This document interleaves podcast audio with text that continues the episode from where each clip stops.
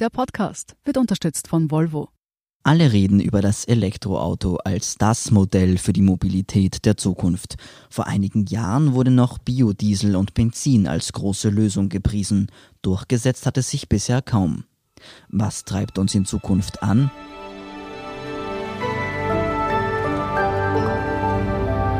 Sie hören Edition Zukunft Alternative Antriebe Spezial.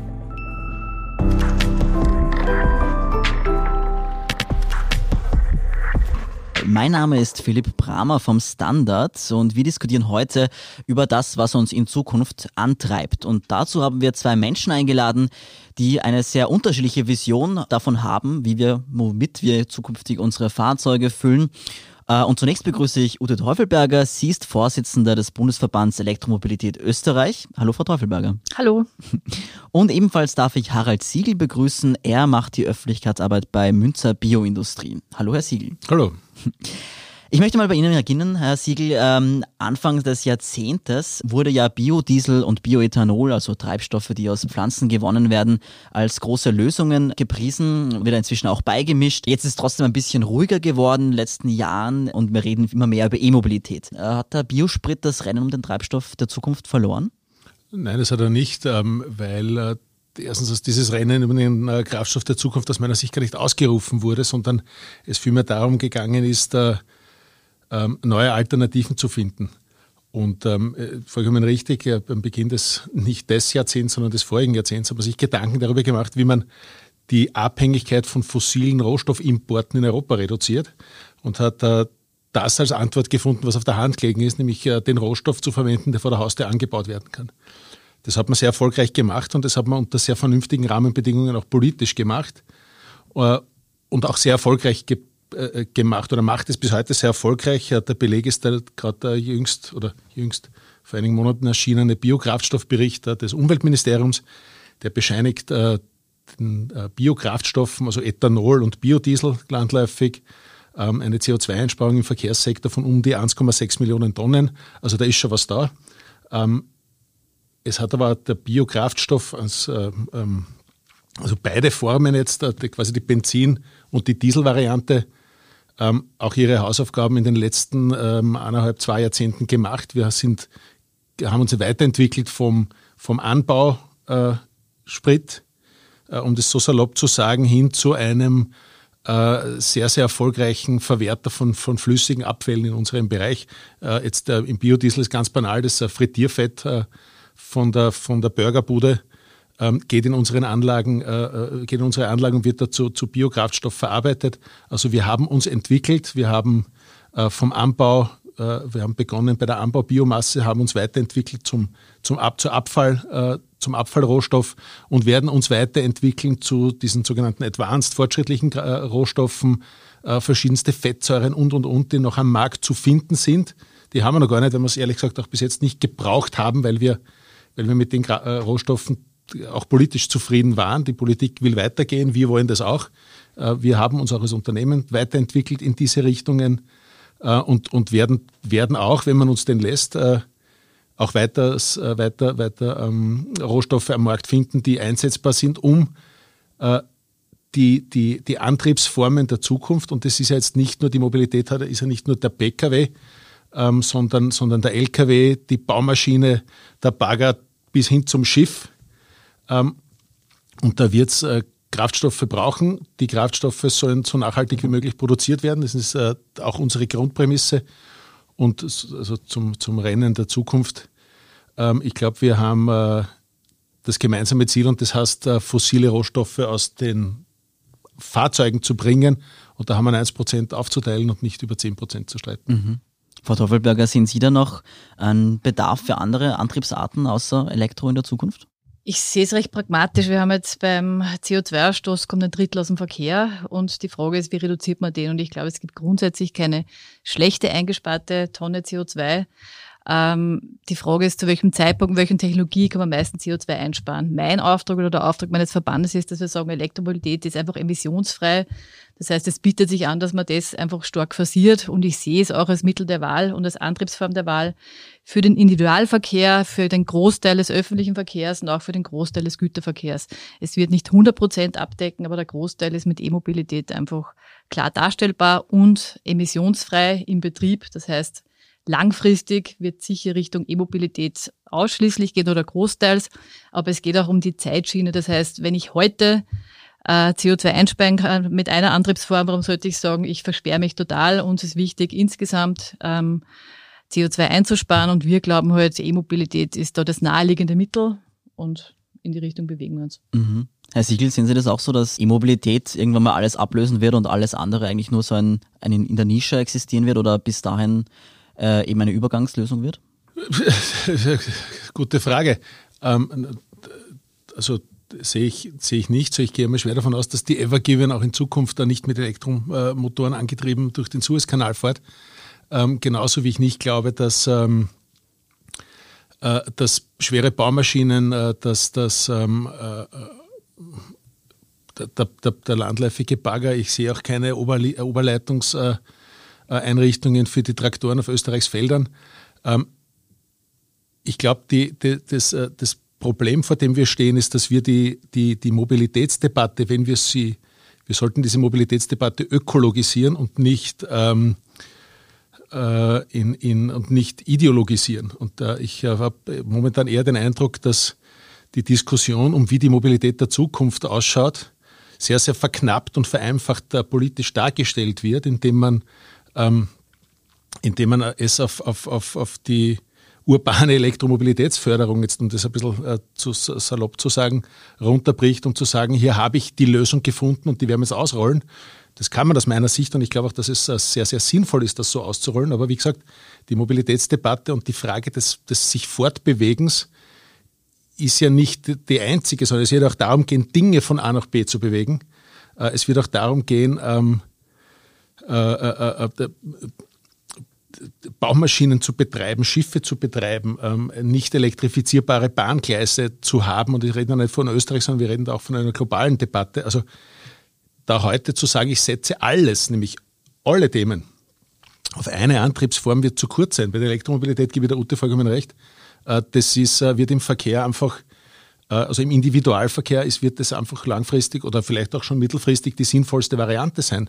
Nun auch nicht. Ähm, aber äh, im, im, im, im Transportsektor und im Schwerbereich ähm, wird es Alternativen brauchen. Und das Problem des Verbrennungsmotors ist ja nicht, dass er ein Verbrennungsmotor ist, sondern dass er fossil verbrennt. Und wenn ich Alternativen finden kann, hier lange Leistungen, starke Leistungen auch über Alternativen zu bringen, die ich beispielsweise in der, in der Biokraftstoffproduktion heute schon habe, aber auch wir haben unsere Grenzen, vollkommen klar, dann, äh, dann ist es, und da, auch da bin ich äh, ähm, bin ich bei der Ute zu sagen, wir müssen, haben eine Zeitschiene, die werden wir irgendwann einhalten müssen. Ich glaube, dass es eine sinnvolle Variante ist, die Busse in Österreich zu äh, klimaneutral zu gestalten, hochgradig intelligente Aktion. Ich könnte aber, ich kann jetzt da in den nächsten fünf, sechs Jahren 256 Millionen Euro in whatever Forschung äh, oder, oder was auch immer in diesem Papier an die Kommission steht, machen. Ich könnte es aber auch machen wie die Holding Graz und einfach Biodiesel aus steirischem Altspeisefett reinlernen. Äh, und hätte auch eine Einsparung heute schon von 92 Prozent. Wenn ich dann in fünf Jahren diesen Bus elektrisch fahre, 1000 Rosen, ähm, aber in den fünf Jahren wäre es, glaube ich, gescheit, äh, auch da etwas zu tun. Und ich vermisse etwas in der politischen Diskussion die Frage des Wegs. Ich höre Ziele, die kann man glauben oder nicht glauben, die kann man verfolgen oder nicht verfolgen. Aber in dieser Ökologisierungsdiskussion geht es aus meiner Sicht auch sehr, sehr stark oder viel mehr darum, wie erreiche ich das, wie gehe ich den Weg und mit was gehe ich den, welche Brückentechnologie brauche ich, welche brauche ich vielleicht dann nimmer. Aber das kann ich nicht heute, äh, äh, heute festlegen. Und ich habe heute in, der, ähm, ähm, in, in einem Interview ähm, der Verkehrsministerin auch gehört, ähm, wir brauchen Planungssicherheit und Perspektiven. Und eine Planungssicherheit hat etwas mit einem Weg zu tun und nicht mit einer finalen Zielsetzung, ähm, wo ich mir dann überlege, wie komme ich hin. Ja, grundsätzlich, äh, Ich glaube, der Mensch ist ein Gewohnheitstier und dass es hin und wieder schon gut ist, wenn es irgendwelche Regularien gibt, wenn man sonst einfach gewisse Systeme nicht in Aufbruch bringt. Das heißt, es ist sinnvoll, dass es Vorgaben gibt auf europäischer Ebene, weil sonst bleibt halt immer alles gleich. Man merkt halt einfach schon, ob es die Erneuerbaren sind oder Mobilität, dass man ein bisschen diese Dinge aufbrechen muss, um Dinge verändern zu können. Letztendlich wird aber dann natürlich die Akzeptanz auf der auf der Seite des Menschen enden. Beim Individualverkehr logischerweise muss es komfortabel genug sein, beim Güterverkehr muss das irgendwie ausgehen, es muss auch wirtschaftlich in irgendeiner Form darstellbar sein und da wird man die Ziele finden. Das heißt, ich glaube, es wird wie gesagt, einerseits gibt es die Vorgaben, andererseits gibt es auch, wie entwickelt sich da die Forschung und die Technik weiter. Wie du gesagt hast, Individualverkehr, öffentlicher Verkehr, Teile des Güterverkehrs sehe ich klar elektrisch. Schwerverkehr, Baustellenverkehr, glaube ich, heißt es, Schifffahrt, wird der Wasserstoff eine starke Rolle spielen und möglicherweise auch der Biosprit. Aber ich sage nur, es wird einfach auch einen Wettbewerb geben und in Kombination mit Zielen, wann die EU-Vorgabe ist technologieneutral, dann kann man schauen, welcher ist denn der beste Antrieb. Und da ist möglicherweise ein vollkommen emissionsfreier Antrieb wird mehr Chancen haben als einer, der natürlich eingeschränkt emissionsfrei ist. Und da wird es in der langen, im langen Weg halt dann recht eindeutige Ergebnisse geben, glaube ich. Aber wie gesagt, es gibt den Weg dorthin. Ich möchte heute schon CO2 einsparen, nicht erst in 20 Jahren, wenn wir die Wasserstoffinfrastruktur ausgebaut haben. Was kann ich heute tun? Und da gibt es sicher auch für Biosprit die Berechtigung. Mein Auftrag und mein Glaube ist aber einfach, dass man ein bisschen antreiben muss und sagt, okay, E-Mobilität vorantreiben und so gestalten, dass es auch gern genommen wird. Also man kann auch nicht nur was oben drauf pfropfen, sondern es muss ja auch vom Kunden gewollt werden. Aber ich glaube, das ist, ähm, ja, eine wertfreie Diskussion ist wichtig und wie gesagt, jede Tonne CO2, die wir einsparen, ist Gold wert. Und da sollten wir diese Diskussion auch möglichst wertfrei führen und ich glaube daran, dass der beste Antrieb gewinnen wird. Also wir sind die Mobilitätsdebatte als eine sich ergänzende und nicht eine ersetzende Diskussion. Das ist immer unser grundlegender Zugang zu, dieser, zu diesem Thema, weil wir auch das rohstoffseitig beispielsweise so sehen. Ähm, gewinnen tut natürlich nachher der, der es einfach gescheiter, effizienter, ökologischer, aber auch ökonomischer macht.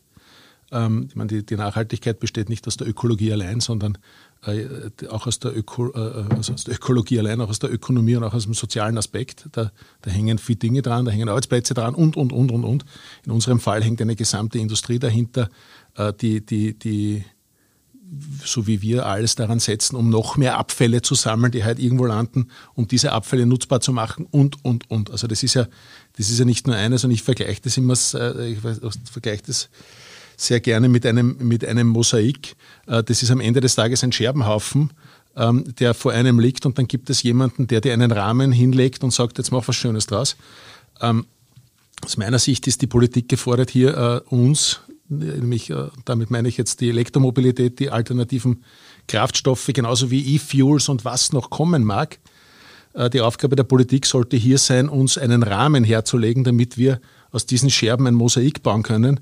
Ich habe aber aktuell den Eindruck, dass man eher aus diesem Scherbenhaufen ein paar Scherben rausglaubt, dass das äh, politisch motiviert. Ähm, das ändert jetzt am, Ende des Tages am Scherbenhaufen aber nichts. Äh, er ist halt nur kleiner geworden. Und wenn ich äh, die, diesen, den Pfad der Technologieoffenheit verlassen würde, dann bringt das aus meiner Sicht kein Mosaik, sondern hinterlässt eben diesen Scherbenhaufen. Und ich glaube, dass die Politik sehr gut beraten ist, ähm, sich auch auf das zu verlassen, was sie in Österreich, ähm, ganz speziell in Österreich, äh, schon haben. Wir haben im alternativen Kraftstoffbereich, das kommt zu einem großen Teil auch aus Österreich, die Ideen dahinter, die TU Graz, äh, Unternehmen wie unseriges, ähm, aber auch im Elektrobereich. Wir haben in Batterien äh, Forschungen, die, die, wo in Österreich einfach ein paar coole Jungs ähm, ein, ein, cooles Unternehmen aufgestellt haben und da was zusammenbringen.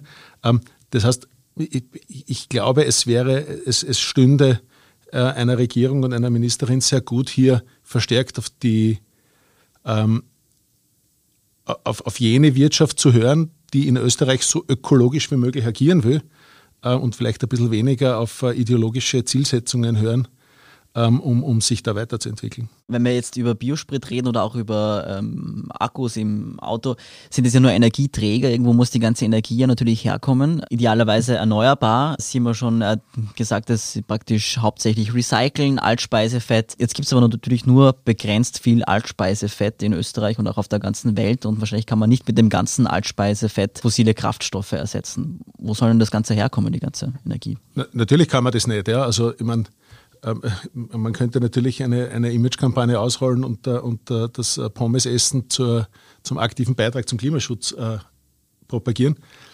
Ist es vielleicht auch. Ähm, na klar gibt es nicht den einen Rohstoff unbegrenzt auf der Welt. Natürlich gibt es nicht genug Altspeisefett, um, äh, um alle Autos, äh, LKWs und Traktoren oder was auch immer zu betreiben. Aber es gibt auch noch andere Stoffe, die muss man halt finden. Man hat früher, früher, man hat vor 20 Jahren Biodiesel aus Raps produziert. Wir haben damals schon den Weg eingeschlagen, ähm, so abfallbasiert wie möglich zu sein. Damals sind wir belächelt worden, heute sind wir, ähm, werden wir international äh, angefragt und haben mittlerweile eine Anlage in Indien stehen, haben in Bangladesch begonnen, Altspeisefett zu sammeln und schauen uns weltweit andere Märkte an. Das machen wir nicht, weil wir so lustig sind, auch, aber das machen wir auch deswegen, äh, weil beispielsweise die indische Regierung in Österreich ein paar coole Unternehmen findet, die das können. Ähm, und das ist auch, was ich vorher gesagt habe. Wenn, eine, wenn man als, als Regierung einen, äh, einen Konjunkturturbo wieder starten möchte, dann ist es vielleicht auch daran, jene Unternehmen mit einzuholen, äh, die weltweit ihr Know-how anbieten. Ähm, und da ist gerade in der Abfallwirtschaft Österreich einfach ein Top-Land einer sehr strengen Gesetzgebung. Ich kenne die, ich habe in diesem Ministerium selber gearbeitet. Aber in diesem Korsett bewegen sich einfach irrsinnig gute, innovative, coole Unternehmen, die das gescheit umsetzen. Und ja, es gibt nicht genug Altspeisefett weltweit, aber es gibt noch so viel, das irgendwo den Gulli runterwandert und das ist von einer steirischen Gemeinde bis Ungarn, Rumänien und Europa so und noch viel mehr in Afrika und, äh, und, und, und anderen Ländern der Welt so. Äh, und dieser, dieser Schatz muss gehoben werden, weil er sonst einen ökologischen Wahnsinn und auch einen gesundheitlichen Wahnsinn hinterlässt. Das ist beispielsweise in Indien so ähm, und auch in vielen anderen Ländern. Also auch da gilt ergänzen und nicht ersetzen. Wir müssen unsere Rohstoffe ergänzen und schauen, was man damit sinnvoll macht. Mhm. Und wenn irgendwann mal das Altspeisefett äh, aus ist oder alles schon umgewandelt ist, äh, wenn Sie es dann für sinnvoll erachten, Energiepflanzen anzubauen und zu äh, Sprit zu verarbeiten? Weil das wird ja auch immer wieder kritisiert, dass man da extrem viele Ackerflächen brauchen würde, die sowieso knapper werden weltweit. Natürlich ist das eine Kritik an den, an den Biokraftstoffen, die ehrlicherweise auch zu einem gewissen Maß berechtigt ist. Es gibt viele Märkte, die haben, ähm, die, die, die, haben auf den Ökologieaspekt einfach gepfiffen äh, und, und sind halt volles Rohr in Palmöl gegangen. Das kritisieren wir massiv. Wir haben das jahrelang massiv kritisiert. Und wir waren jenes, äh, jenes auch Unternehmen, aber auch jene Branche, die in Österreich jahrelang draufgedruckt hat, dass endlich Palmöl äh, als Rohstoff für die, Mobilitäts, äh, für, für die Mobilität disqualifiziert wird. Das haben wir zähneknirschend auch äh, äh, geschafft und, und sind froh, dass das durchgegangen ist. Und Palmöl in Österreich, abgesehen davon, dass wir das nie verwendet haben als Unternehmen, ähm, dass Palmöl jetzt als Energieträger als Energieträger vom Lebensmittel ist eine andere Baustelle, aber Palmöl als hochgradig bedenklicher Rohstoff dort draußen ist. So. Es gibt andere Energiepflanzen, die, die nutzbar, die, die sinnvoll auch nutzbar sind. Es ist Soja hat eine absolut, äh, absolute Berechtigung, beispielsweise im, in der Fruchtfolge, ähm, weil es einfach positiv auf die Bodenbeschaffenheit wirkt. Ähm, es gibt äh, andere technische Öle, die ja auch für andere technische Applikationen genützt werden. Ähm, die haben auch ihre Berechtigung, klarerweise. Es wird ja nicht nur für Biodiesel anpflanzt oder für Ethanol, sondern auch für viele andere Dinge, inklusive die Sachen, die wir am Körper tragen. Ähm, und es gibt äh, auch, wenn man die kaskadische Nutzung einer Pflanze betrachtet, dann baue ich den Raps an, damit äh, die Fastfood-Kette meine Fritten drinnen frittiert. Äh, dann kann ich daraus äh, aus diesem Abfall Energie produzieren und aus den Nebenprodukten auch in die chemische Industrie gehen und weiterarbeiten. Und ich glaube, diese kaskadische, holistischere Nutzung der Pflanze im Sinne einer Circular Economy und, oder wie man immer es nennen möchte, äh, hat einfach einen Sinn. Aber ich halte wenig davon zu sagen, wir werden sowieso nicht genug Altspeisefett auf der Welt haben, also lassen wir es gleich bleiben. Wir sind gleich zurück. Seit jeher unternehmen wir von Volvo alles, um Sie davor zu schützen. Und seit längerem auch davor. Der Klimawandel ist unser ultimativer Sicherheitstest. Deshalb wechseln wir zu vollelektrischen Fahrzeugen. Und zwar heute. Mehr auf volvocars.at. Nicht nur das Fett und das Öl muss irgendwo herkommen, natürlich auch äh, der Strom muss irgendwo herkommen. Frau Teufelberger, jetzt fragen sich viele Menschen, wenn jetzt jeder Österreicher und jede Österreicherin auf Elektroauto umsteigen würden, haben wir dann überhaupt noch genügend Strom in Österreich? Halten die Netze das aus? Eine der häufigsten Fragen, und es sind eigentlich zwei Fragen. Das eine ist die Energiemenge, wie viel Strom, und das andere ist, wie transportiere ich den Strom. Und grundsätzlich einmal vorausgeschickt, in Österreich sind ja schon fast 80 Prozent des Stroms erneuerbar. Das heißt, wir sind prädestiniert für Elektromobilität. Äh, wir haben mal erhoben äh, mit Österreichs Energie, wie viel Strom würden wir in Österreich brauchen, wenn wir alle Autos, die derzeit auf den Straßen unterwegs sind, auf elektrisch umstellen. Und dann würden wir insgesamt nur 15 Prozent mehr Strom brauchen, aus dem einfachen Grund, weil der, äh, der Batterieantrieb im Auto wahnsinnig effizient ist. Also im Vergleich zum Verbrenner, da ist der Wirkungsgrad bei ca. 20 Prozent, ist bei dem Elektroauto bei 95 Prozent. Das heißt, pro eingesetzte Energie bekommen sie mehr Mobilität raus, ganz einfach gesagt. Ähm, das heißt, von dem haben wir überhaupt kein Problem. Äh, die zweite, und was ich dazu sagen wollte, weil der Harald vorher gesagt hat, eben, dass der Rohstoff begrenzt ist, in dem Fall eben nicht. Also Sonne und Wind und Wasser fließt recht unbegrenzt durch die Gegend. Das ist eben der Charme der erneuerbaren Energie. Darum auch der Glaube, dass sich die E-Mobilität gut weiterentwickeln wird. Noch auf die Frage von den Netzen, schaffen das die Netze? Die zweite wichtige Frage, die haben wir uns auch gestellt als Energieversorger und die Netz, äh, Netztöchter davon und haben auch Forschungsprojekte durchgeführt, Niederösterreich, in Wien einige. Und da kann man auch sagen, die Netze schaffen es. Man muss die Hausaufgaben machen und die Netze vorbereiten, aber es wird möglich sein. Das heißt, wir haben ja nicht von heute auf morgen 100 Prozent E-Mobilität, sondern wir haben jetzt Zeit zu testen, was brauchen Autos, wie belasten sie die Netze, wie kann man das optimieren. Und dann ist das auch von dem her kein Problem. Also E-Mobilität von der Strommenge und von der Stärke der Netze. Mhm. 15 Prozent sind natürlich auch nicht gerade wenig. Das sind auch ein paar Kraftwerke, die man da mehr brauchen würde. Ja, aber eben wie gesagt nicht von heute auf morgen, sondern das ist, äh, das ist ausbaubar und die Energiewirtschaft in Österreich traut sich das zu. Also das ist machbar. Energie, die wird ja nicht nur beim Fahren verbraucht, sondern auch schon bei der Produktion von Fahrzeugen. Und gerade beim Elektroauto ist ja die häufige Kritik, dass da schon bevor der erste Kilometer gefahren ist, sehr viel Energie drinnen steckt. Heißt das nicht, dass man viel mehr Mobilität dann eigentlich ähm, reinstecken muss, bis man da wieder auf Null ist? Da gibt es viele Studien, die sich ein bisschen unterschiedlich ausgeprägt sind. Die, die Bewertung der Erzeugung, also quasi der ganze Lebenszyklus, wie viel CO2 wird produziert von der Erzeugung bis zur Verschrottung, gibt es recht unterschiedliche Ergebnisse. Es stimmt, dass um einiges ein paar Kilometer länger dauert, bis sich quasi die CO2 ähm, bei der Erzeugung des E-Autos mit dem des Verbrenners angleicht. Aber über die Laufzeit des Autos ist schon nach kurzer Zeit, also die, der Break-Even-Point zwischen Verbrenner und E-Mobilität und E-Auto kommt relativ schnell. Also die Ausrede, die jetzt von in Studien gefunden werden konnte, die auch von der Autoindustrie sehr stark lanciert worden sind noch vor einigen Jahren, würde ich in der Tiefe nicht so als Argument verwenden gegen die E-Mobilität. Also mit der Laufzeit und vor allem mit den, also auch die Studien, die verwendet wurden, haben sehr stark basiert auf dem deutschen Strommix. Und wie gesagt, der österreichische ist so viel besser, dass eben der Break-Even-Point viel schneller kommt über den Betrieb des Elektroautos. Also ich sehe da in der Form ähm, das Argument nicht ausreichend oder nicht zielführend. Und was dazu gesagt gehört, wir glauben ja nicht, dass es eben sinnvoll ist, jedes Auto einfach auszutauschen, sondern grundsätzlich brauchen wir ein anderes, ein verändertes Verkehrssystem, intermodal, das heißt einfach Verbesserung, Übergriffe zwischen öffentlichem Verkehr und Individualverkehr.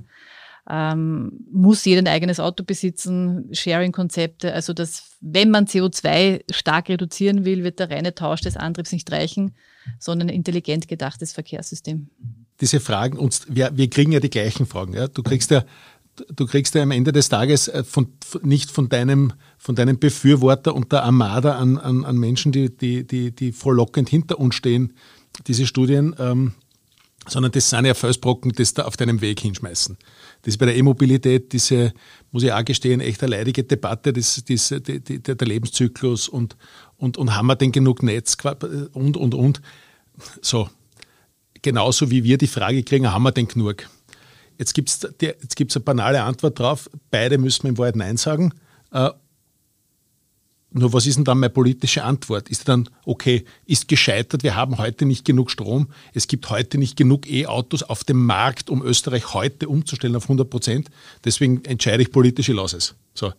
Äh, und, und ich habe sehr oft den Eindruck in solchen Diskussionen, also nicht jetzt in unserer, sondern eigentlich in jenen Diskussionen, die da jetzt äh, mehr oder weniger akademisch, äh, journalistisch oder wo auch immer geführt wird, ähm, dass man das, dieses Ausspielen der einen gegen der anderen. Das, und das wird uns keinen einzige Tonne CO2 sparen. Es wird mir auch ähm, äh, ein Hilferuf an die Kommission in einem Non-Paper, wann verbietet ihr endlich den Verbrenner, uns keine Tonne CO2 sparen, ähm, sondern es werden einfach intelligent umgesetzte Modelle, Maßnahmen und Strukturen eine, werden uns die Tonnen CO2 sparen. Und wenn ich beispielsweise ein Regierungsprogramm habe, wo die Verdoppelung der CO2-Einsparung im Benzinbereich festgeschrieben ist, das ist ausverhandelt und ich sehe seit über einem Jahr diese Umsetzung nicht gegeben, weil sich eine Verkehrsministerin darauf verlassen möchte, dass sie die Automobilindustrie das freigibt, dann stelle ich mir die Frage, ob nicht hier die Innovationsministerin ein, ein, ein, mal lauter intervenieren sollte, äh, um das durchzuziehen, weil die Automobilindustrie wird dir nie was freigeben. Warum sollen sie das tun? Ähm, zumindest in unserem Bereich. Ähm, genauso wie es, glaube ich, auch nicht sinnvoll ist auf der, der, bei Elektromobilität und wenn man das stark anschieben will, darauf zu warten, äh, dass denn was passiert seitens der Automobilindustrie, sondern man hat einmal Rahmenbedingungen geschaffen und gesagt, so, ich fördere das und jetzt wird es einfach spannend, den zu kaufen. Und was hat der Konsument gemacht? Der hat irgendwann gesagt, das ist eigentlich cooler zu fahren, also vorher lieber den und dann hat er begonnen, ihn zu kaufen. Ähm, wir haben ja nicht darauf gewartet, dass äh, ähm, jetzt der, der, BMW oder der i3, also der i3 oder, oder wie bei der letzten äh, Edition Zukunft-Folge der Jaguar oder was auch immer daherkommt, äh, sondern man hat, man hat den Anreiz geschaffen beim Konsumenten, auch seine Mobilität umzustellen oder sich äh, Gedanken darüber zu machen, ob er sich vielleicht ein Elektroauto kauft oder nicht kauft. Oder, oder auch im, im ländlichen Raum kenne ich viele, die sagen, du, ich fahre mit meinem Wagen in Wahrheit eh nie herum, weil ich halt einen Bauernhof habe und da mit dem Traktor unterwegs bin den ganzen Tag. Und für die dreimal einkaufen die Wochen ist ja eh Golf ja hundertmal gescheiter, weil ich einfach eine derartig riesen Solaranlage auf meinem Dach liegen habe, ähm, dass ich eigentlich ein Vollidiot bin, wenn ich, wenn ich nur zur Tankstelle fahre. Ähm, das sind Reize, die man gebracht hat. Aber man muss, glaube ich, und darum bin ich auch sehr dankbar über, über, über, über äh, die Möglichkeit in so einem, äh, über dieses Gespräch, weil man auch sehen kann, ähm, dass, dass, es, dass es hier ergänzende Systeme gibt, die, die, die sehr gut ineinander greifen können, miteinander arbeiten können, ähm, wenn man sie auch politisch lässt und wenn man ihnen politisch die Möglichkeit gibt, ähm, in den Bereichen, wo sie schnell vernünftig einsetzbar sind, eingesetzt werden können und in den Bereichen, wo sie sich entwickeln können, äh, sich weiterentwickeln. Das ist das Thema E-Fuel, ähm, genauso wie das Thema Elektromobilität oder, oder, oder, oder andere äh, Antriebsformen. Mhm. Frau Teufelberger, Thema Anreize. Werden momentan die richtigen politischen Anreize gesetzt für Mobilitätswandel? Ja, ich bin eben ein großer Fan von Anreizen und mag das lieber als äh, Gebote, obwohl das auch manchmal notwendig ist. Und die Anreize, die derzeit im Markt sind, funktionieren sehr gut. Das heißt, wir haben jetzt mit dem neuen Fördermodell sehen wir einen starken Anwachs bei den Neuzulassungen, auch bei der Installation von Ladeinfrastruktur. Das heißt, inzwischen kaufen auch nicht mehr die, die unter Anführungszeichen Öko-Freaks die Elektroautos, sondern einfach die, die ökonomisch entscheiden, sagen eigentlich jetzt zumindest im, auf alle Fälle im Unternehmenskontext macht jetzt ein Elektroauto wahnsinnig viel Sinn. Das heißt, die Förderseite funktioniert jetzt wahnsinnig gut. Und ich glaube schon, äh, wenn man keine Vorgaben macht, also wie gesagt, man, man hat halt gemerkt an den Verhalten auch der Autoindustrie, wenn nicht ein gewisser Druck entsteht, eben CO2-Flotteneinsparungen, wäre ganz wenig passiert. Also das ist einfach, wieso sollte auch eine Industrie, die gut funktioniert, gut verdient, sagen sie, hauen ihr Geschäftsmodell um, freiwillig wird keiner machen. Also ich glaube, diese einerseits Gebote, andererseits gute Anreize, muss zusammenwirken, sonst funktioniert es nicht. Also nur warten, dass von alleine passiert, geht nicht. Ich habe es vorher schon gemeint, das ist einfach ähm, ein Zusammenspiel von Vorgaben, aber auch Anreizen, wie gesagt, das muss der Kunde dann kaufen.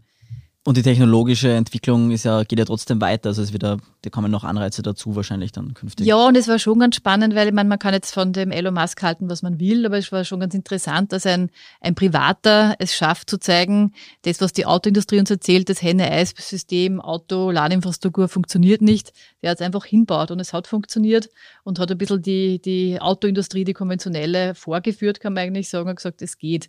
Also es ist schon ganz spannend, dass es manchmal Umbrüche braucht, die müssen nicht nur vom politischen politischer Seite kommen, sondern manchmal von, von findigen Köpfen, dass man gewisse Systeme umbricht, wo man glaubt, das ist unmöglich. Und es, es, wir sind schon alle sehr gut darin zu sagen, das geht nicht, das gibt's nicht. Es geht aber fast alles, wenn man will.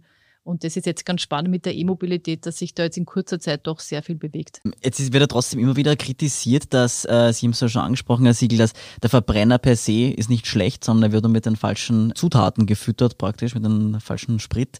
Jetzt sagen wir mal, naja, der Verbrenner ist aber eigentlich ein sehr ineffizientes ähm, Fortbewegungsmittel, weil sehr viel Energie in Wärme aufgeht und da praktisch verschwendet wird. Ist es dann nicht einfach mal Zeit, den Verbrenner, und jetzt haben Sie ja schon angesprochen, das Verbot des Verbrenners, das immer wieder gefordert wird, wirklich einfach äh, politisch zu verbieten, weil es einfach eine ineffiziente Maschine ist?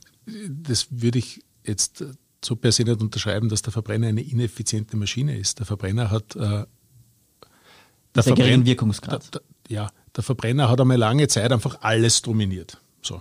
Der hat 100 Jahre oder länger Forschung am Buckel, äh, hat übrigens äh, mit, äh, mit, mit Biokraftstoffen begonnen und nicht mit fossilen, muss man auch dazu sagen. Ähm, also er hätte eine gute Kinderstube gehabt und in der Pubertät ist er offenbar etwas ausgebüxt. Aber der, der, der, Verbrenner hat, hat natürlich viel länger Forschung am Rücken, hat viel länger Erfahrungswerte am Rücken äh, und vielleicht ist der ein oder andere Motorenentwickler äh, und Ingenieur irgendwann faul geworden und hat gesagt, eigentlich das funktioniert. Da, habe ich das, da, da kommt ein Kraftstoff daher, der schaut seit 100 Jahren aus, wie er ausschaut äh, und jetzt, jetzt verfeinere ich einfach den Effizienzgrad der, äh, des Motors. Ich meine, äh, ein 1er Golf im Vergleich zu einem, was haben wir mittlerweile, den 8er oder 7er Golf, ähm, da liegen auch Welten dazwischen. Ja? Ähm, da, da, auch im Verbrauch, da liegt auch in der Qualität des Kraftstoffs Welten dazwischen. Und, und also da, da hat sich ja vieles getan, vieles auch zum Positiven. Äh, und man kommt halt auch, irgendwann kommt die Menschheit auch drauf, dass es vielleicht Dinge gibt, die, ähm, wo man zwar glaubt, am richtigen Weg zu sein, aber vielleicht ein bisschen schief abgebogen ist, mag sein. Ähm, ich persönlich glaube, dass das, ähm, das ist, es ist nicht fertig gedacht zu sagen, ich verbiete den Verbrenner am 25. Dezember 2028 oder 2024 oder, oder je früher, desto besser. Ähm, weil was ist denn die Konsequenz? Die Konsequenz wird sein, dass jeder Verbrenner, der heute auf der Straße steht, wertlos ist. Die Konsequenz ist, dass auch in den Bereichen, wo ein Verbrennungsmotor noch notwendig sein wird, auch in, in weiterer Folge, sei es der Schwerverkehr Offroad, aber auch, und das war in dem, in dem letzten äh, Teil des Podcasts irgendwie spannend zu sagen, was ist denn mit dem Notarztwagen, der einfach mobil, der, der, der schnell viel Mobilität auf die Straßen bringen muss äh, oder viel Energie auf die Straße bringen muss. Das sind Dinge, die man, die man nur reden muss und wo man noch vieles, glaube ich, diskutieren muss. Äh, und man muss die Dinge eben ökologisieren und nicht ideologisieren. Und wenn ich einen, einen ich, ich glaube nicht, dass es dem Elektro, der Elektromobilität so brüllend geholfen ist, ein Datum sich aus der Kommission schicken zu lassen, ab wann denn erlaubt wird, den Verbrenner zu verbieten. Das, also, das zwingt den einen und den anderen nicht. Und es gibt viele Automobilproduzenten weltweit, die sagen, wenn Europa so weitermacht, dann, dann bringe ich meine Autos hier nicht mehr auf den Markt. Man kann jetzt politisch sagen, super Idee, das wollte ich eh. wenn die, wenn die freiwillig gehen, die, die, die Verbrenner, 1000 Rosen, wir haben gewonnen, mag sein. Äh, es mag aber auch sein, dass, äh, und Ihr Einstieg hat mir gut gefallen, zu sagen, vor 20 Jahren war quasi Biokraftstoff die Heilsbringer und jetzt sind wir irgendwie ein bisschen die Langweiligen. Eh, ich habe auch äh, schon mehr Hype um die Elektromobilität gehört und, und dann kommen die Studien daher mit, das ist ja alles Kohlestrom aus, aus, aus irgendeinem furchtbaren Kraftwerk und, und auch zu Unrecht. Ja. Und ich glaube, wegzugehen von dieser Ideologisierung einer Mobilitätsdebatte hin zu einer echten Ökologisierung und Ökonomisierung, ähm, dann werden sich aus unserer beiden Welten genau die durchsetzen, äh, die bei beiden Aspekten, auch dem Sozialen, der dann noch dazukommt, der manchmal zu kurz geht, ähm, dann werden wir uns genau in der Nische, wo wir hinkehren, auch durchsetzen. Na, ich finde spannend. Ich finde das äh, Konzept mit der Abfallverwertung ist ja nachhaltig und macht total viel Sinn. Ich hätte es nur nicht jetzt als erster gesehen als großen Beitrag zur Mobilität gehört verwertet, was daraus gemacht. Ob das eine große Rolle spielen würde, würde ich nicht unbedingt sehen. Muss nicht sein, kann sein. Aber im Grunde wird sich das durchsetzen, was halt emotionsfrei ist. Und das hat einfach der Elektromotor offensichtlich bei Verbrennern eher wenig und dann in Kombination mit Wirkungsgrad halt überhaupt ganz schwer darstellbar. Das ist so, was man mhm.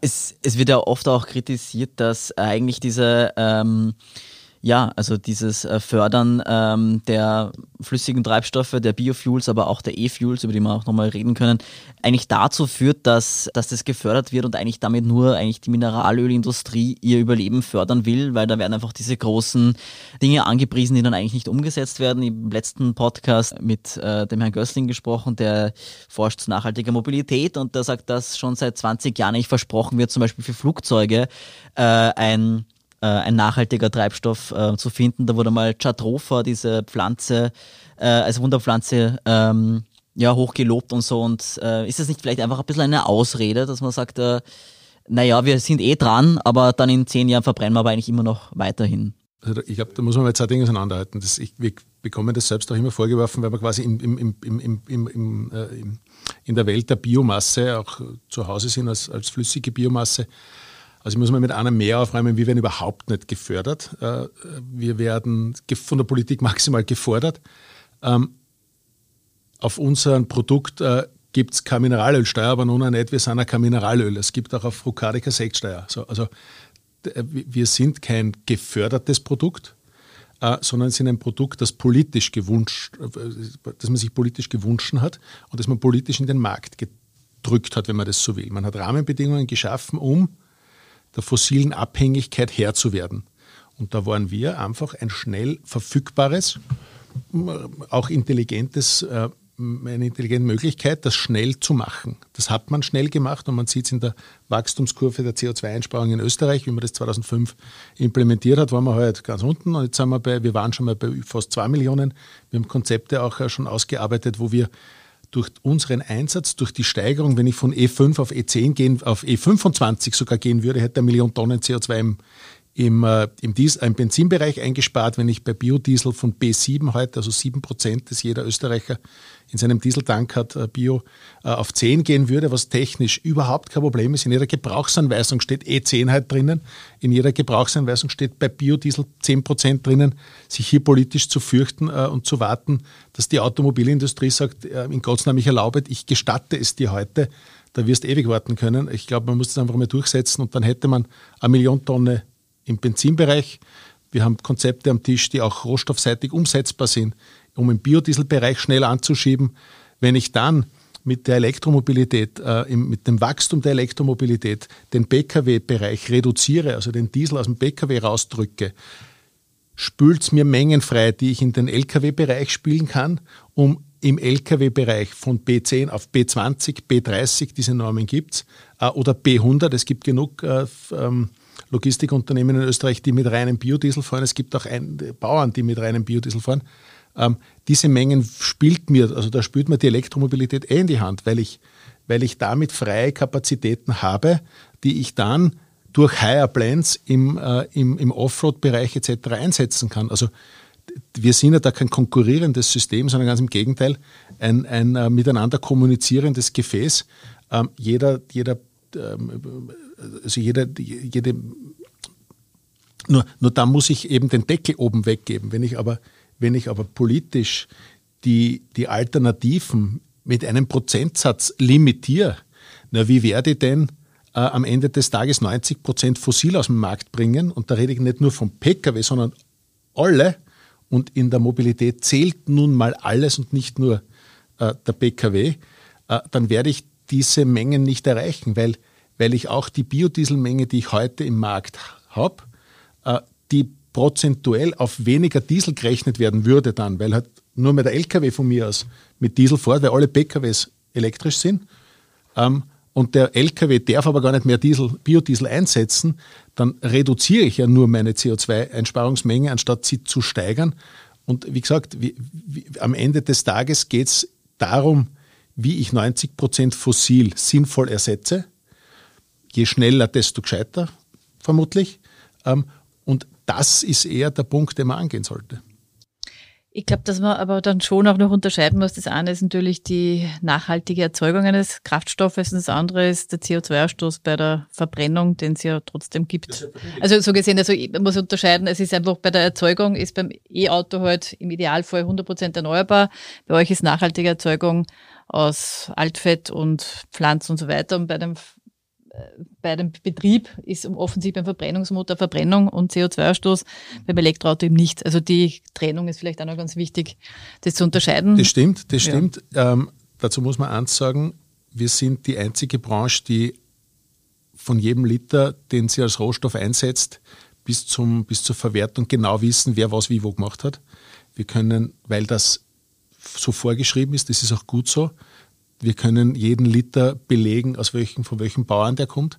Äh, der muss ein Nachhaltigkeitszertifikat haben. Ähm, ich kann von jedem Liter Altspeisefett belegen, von welchem Wiener Wirtshaus der rauskommen ist.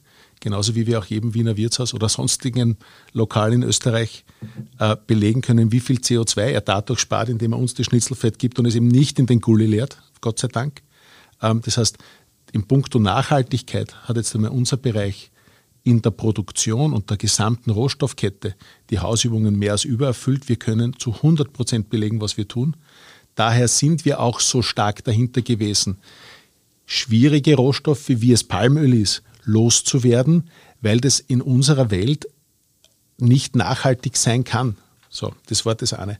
Ähm, wie, wie wer wo CO2-neutral ist, ist, ist, ist. Aber es geht ja nicht nur um um Palmöl, sondern auch in Österreich angebaute Energiepflanzen. Da sagt auch das Umweltbundesamt, dass es nur um 6% CO2 einsparen kann pro Liter.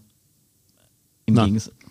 Nein, wenn man die Landnutzungsänderungen nein. einbezieht. Erstens einmal es bestätigt uns auch das Umweltministerium, dass die Landnutzungsänderung, also dieser ILUG-Faktor, äh, und äh, das ist jetzt nicht mein Wording, aber das, äh, des, des Ministeriums jetzt ein nicht empirisch nachweisbares äh, äh, äh, Modellsimulation ist. Das ist ja so, man, äh, der, das Team, das diese ILUC-Berechnungen vor vielen Jahren einmal gestartet haben, hat damals schon gesagt, es möge dieses äh, Modell bitte nicht äh, zur politischen Argumentation herangezogen werden, weil es schlichtweg empirisch nicht nachvollziehbar ist. Jetzt ist es das Nummer eins äh, Polit-Tool, sei so. Ähm, wie gesagt, wir haben, wir, wir, ich kann dem wenig abgewinnen. Auf der anderen Seite äh, haben wir ein Produkt, das, äh, das aus steirischem Altspeisefett, äh, das aber auch aus irgendwo sonst herkommenden Altspeisefett ein, einen, einen vernünftigen Energieträger macht. Ähm, die, die Frage der, der, der, Landnutzung und diese Food versus Fuel äh, etc., ich, ich meine, da muss man, glaube ich, auch ein bisschen, ähm, äh, ein bisschen objektiviert sagen, ähm, also so ganz frei von Verlogenheit ist diese Diskussion nicht. Ähm, einem, einem Segment der Energienutzung oder der Pflanzennutzung einen, einen Faktor zuzuschreiben, während die gesamte andere Welt diesen nicht hat, heute für hochgradig äh, äh gefährlich und riskant, ähm, weil es in Wirklichkeit äh, zu nichts geführt hat. Es gibt genug Berechnungen, ähm, wo Allah die Greening-Flächen äh, in Deutschland einen geringen Anteil ähm, man nur bräuchte, um, um äh, ihn für Biokraftstoffe nutzbar zu machen. Ich kann mich selbst an, an E10-Diskussionen früherer Minister in Österreich erinnern, ähm, wo man, wo man mit diesen Dingen argumentiert hat. Skurrilerweise hat sich auch damals die Automobilindustrie durchgesetzt und hat einfach gesagt, es geht nicht, die, der Einsatz. Die, die, die, die zuständige Ministerin heute beruft sich auf das gleiche Argument, dass die Automobilindustrie sagt, es geht nicht. Also ich glaube, auch diesen Punkt etwas zu entideologisieren hätte einen, hätte einen Vorteil, weil Biomasse für Biokraftstoff verwendet, ähm, hat einen ILUC-Faktor, Biomasse, die für etwas anderes, was immer es ist, verwendet wird, hat diesen nicht. Äh, ist ein bisschen schwer, aber ernst noch, äh, wie Sie gesagt haben, vorher die, äh, den Flugverkehr. Ähm, oder soll man den ein bisschen verschieben? Ja, ähm Der Flugverkehr, ich meine, die Chatrofa-Pflanze, das war ein indisches Phänomen, das hat man, kannst du nämlich neben jedem Bahngleis anbauen. Ähm, das, also das wächst einfach überall ist gescheit, hat ein Riesenproblem, dass du zehn Jahre brauchst, bis du weißt, ob da was wächst und man hat zehn Jahre gebraucht, um rauszukriegen, dass das Öl für Biodiesel nicht so richtig gut war. Ähm, was in Indien kennen wir uns ein bisschen aus, damals seit ein paar Jahren eine, äh, betreiben wir sehr viel im politischen und auch im ökonomischen Bereich. Ähm, was ich im Flugverkehr äh, als Problem habe, ist, dass du international ein standardisiertes Produkt brauchst, weil, ich meine, wenn mein Wagen jetzt stehen bleibt, weil er wieder erwarten, ähm, jetzt äh, mit Biodiesel vielleicht jetzt nicht äh, einen Schaden nimmt, was nicht vorkommt, ähm, aber dann steht er halt, ja. Das ist beim Flieger jetzt nicht so, also nicht die, die Optimumlösung. Also da natürlich höchsten Standard anzulegen, wobei auch also wir für unser Produkt, aber auch unsere Kollegen äh, im europäischen Markt sowohl Benzin als auch Dieselseitig höchste Standards haben, ist eh logisch. Im Flugverkehr ist schwierig. Ähm, du brauchst Kältefestigkeit. Das muss standardisiert auf der Welt dankbar sein. Die Lufthansa verbraucht, tankt in Deutschland so viel Kerosin, nur in Deutschland, wie Österreich Diesel verfährt. Also da reden wir über Mengen, die gewaltig sind, die man aber irgendwo finden wird müssen. Und es geht jetzt niemand davon aus, dass biomassebasierte Kraftstoffe den Flugverkehr ähm, dekarbonisieren, weil ich erstens nicht glaube, dass da genug da ist äh, und zweitens das auch technisch nicht drinnen ist. E-Fuels und andere Varianten, an denen man da herumforscht, äh, schon haben da was. Ich glaube auch, dass da was kommt. Ähm, es gibt verschiedene Varianten und Erzeugungsmethoden, um, um einen synthetischen Kraftstoff heute schon aus Biomasse zu erzeugen. Teuer, aber da wird es noch was brauchen. Jetzt haben wir es ja schon mehrmals angesprochen, es wird ja oft diese ganze Mobilitätsdebatte oft sehr auf, auf Personenmobilität, auf, äh, auf PKWs reduziert. Äh, Frau Teufelberger, sehen Sie in den nächsten Jahren, Jahrzehnten überhaupt in dem, ich sage jetzt mal, im Liefertransport bei LKWs, Schiffen und eben Flugzeugen, sehen Sie da eine Chance für die äh, Elektromobilität? Also wir konzentrieren uns sehr stark auf die äh, straßen- oder schienengebundene Mobilität, um ehrlich zu sein. Also Schiffverkehr und Flugverkehr ist ein bisschen out of our range. Grundsätzlich und alles, was straßen- und schienengebunden ist, sehen wir großes Potenzial für E-Mobilität. Es gibt vielleicht Einschränkungen im Superschwerverkehr, also mit den Megatrucks. Es gibt vielleicht Einschränkungen bei dem Offroad-Verkehr.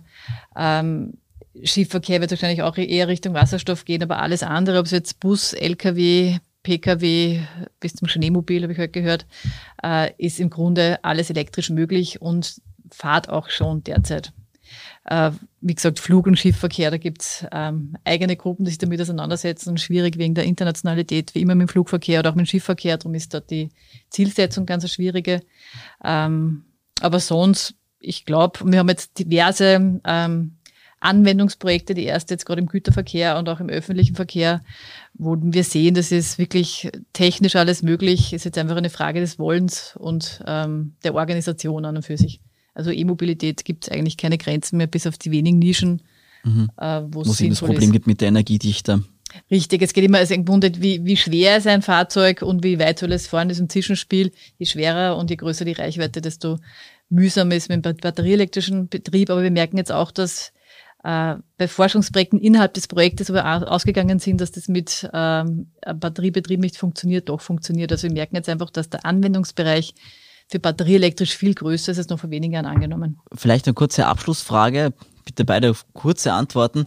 Wie stellen Sie sich denn äh, vor, wenn man 2050 auf die Straße schaut oder in den Himmel oder ähm, generell auf die, auf die Mobilität? Ähm, was wäre da Ihre Vorstellung, was dort passiert und was da alles herumfahrt und mit was, mit welchem Antrieb. Ich stelle es mir vor, also jetzt von den Sinnen ausgehend, es riecht gut, es macht schöne bis keine Geräusche und ich komme einfach schnell von A nach B und mir ist Eigentum vollkommen egal.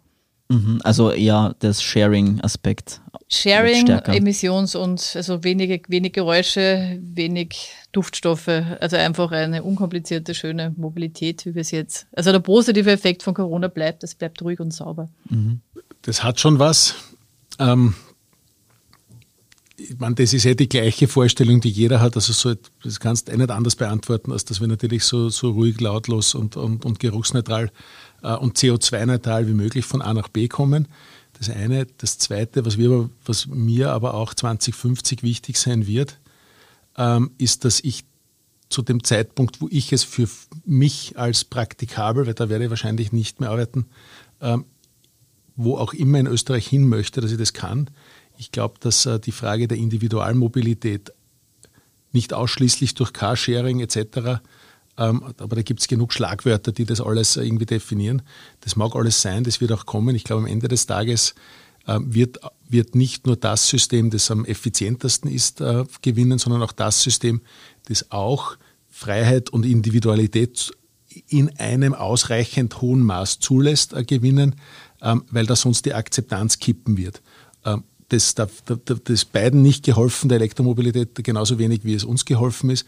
Ist mir auch nicht geholfen, wenn die Elektromobilität äh, versagt hat äh, und wir dann jubelschreiend den Verbrenner hochloben. Auch das ist, ist äh, ein, ein Zukunftsszenario, das wir überhaupt nicht wollen, ganz im Gegenteil. Ähm, aber ich glaube, dass das das Individualkonzept der Zukunft ein anderes sein wird wie heute. Es wird hoffentlich geruchs- und CO2-neutral und, und, lautlos sein. Es wird aber auch eine Frage geben, wie bringe ich Güter von A nach B, wie bringe ich äh, und wie schaffe ich das so klimaneutral wie möglich. Ähm, und da wird es nicht die eine Lösung geben, es wird das Mosaik sein, äh, es wird ein ergänzendes System sein und nicht ein ersetzendes. Und ich glaube, dann wird es funktionieren. Harald Ziegel, Ute Teufelberger, vielen Dank fürs Kommen. Danke. danke ja, und danke auch wie immer an unsere Hörerinnen und Hörer. Das war die zweite von dreien Spezialfolgen zum Thema alternative Antriebe. Die letzte und dritte erscheint nächste Woche und da erscheint auch wieder unser regulärer Edition Zukunft Podcast. Bis dahin lesen Sie natürlich alles über das Leben und die Welt von morgen auf der Standard.at slash Zukunft. Alles Gute und bis bald.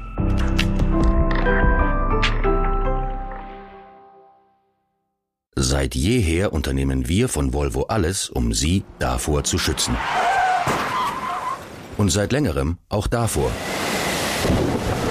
Der Klimawandel ist unser ultimativer Sicherheitstest. Deshalb wechseln wir zu vollelektrischen Fahrzeugen. Und zwar heute. Mehr auf volvocars.at.